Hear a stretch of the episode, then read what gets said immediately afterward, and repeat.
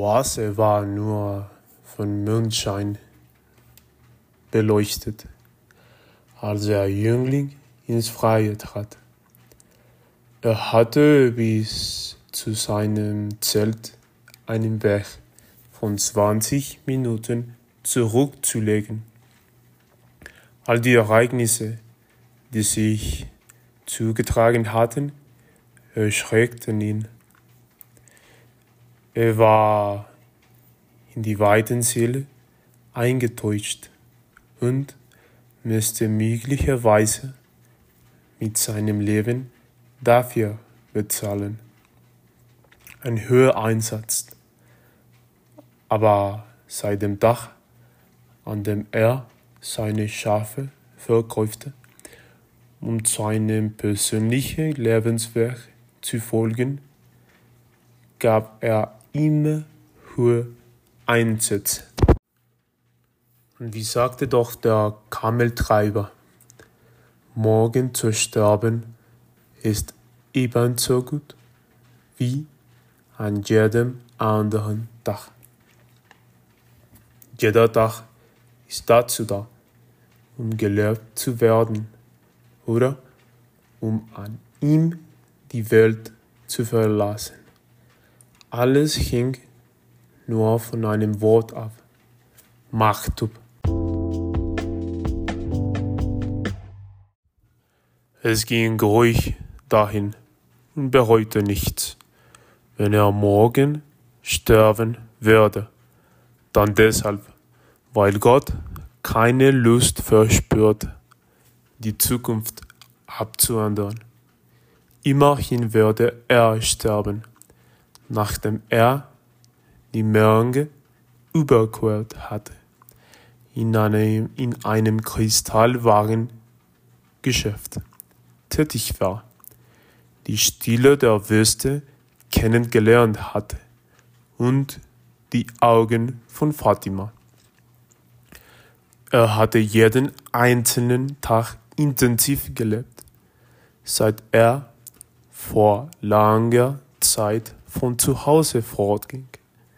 Wenn er morgen sterben wollte, so hatten seine Augen viel mehr gesehen als die Augen anderer Hirten. Und darauf war er stolz. Und plötzlich vernahm er ein Grollen, und er wurde von einem Windstoß von ungeahnter Kraft zu Boden geworfen. Um ihn her war eine riesige Staubwolke, die den Mond fast verdeckt.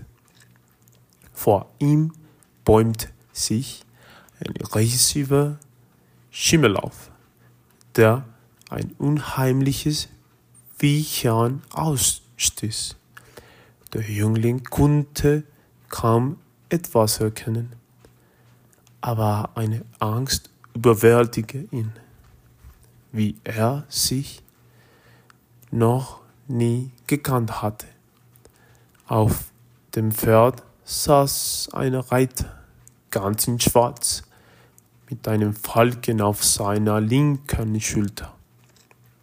Er trug eine Turban und vor dem Gesicht ein Tuch, das nur die Augen frei ließ.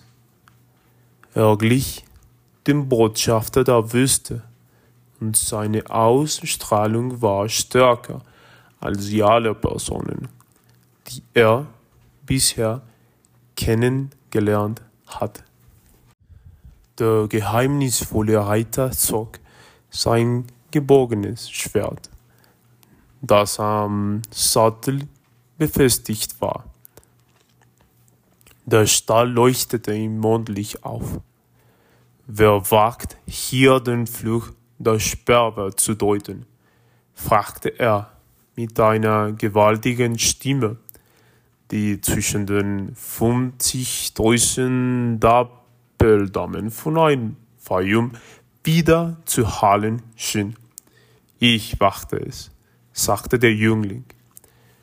Er müsste an Santiago von Compostela denken, an seinen Schimmel und die Ungläubigen, unter seinen Höfen. Nur dass es jetzt die umgekehrte Situation war. Ich wagte es, wiederholte er und drückte sich, um dem Schwertdieb auszuweichen. Viele Leben werden dank der Wahlensziele gerettet werden, mit der ihr nicht gerechnet habt. Doch das Schwert führt nicht auf ihn hernieder.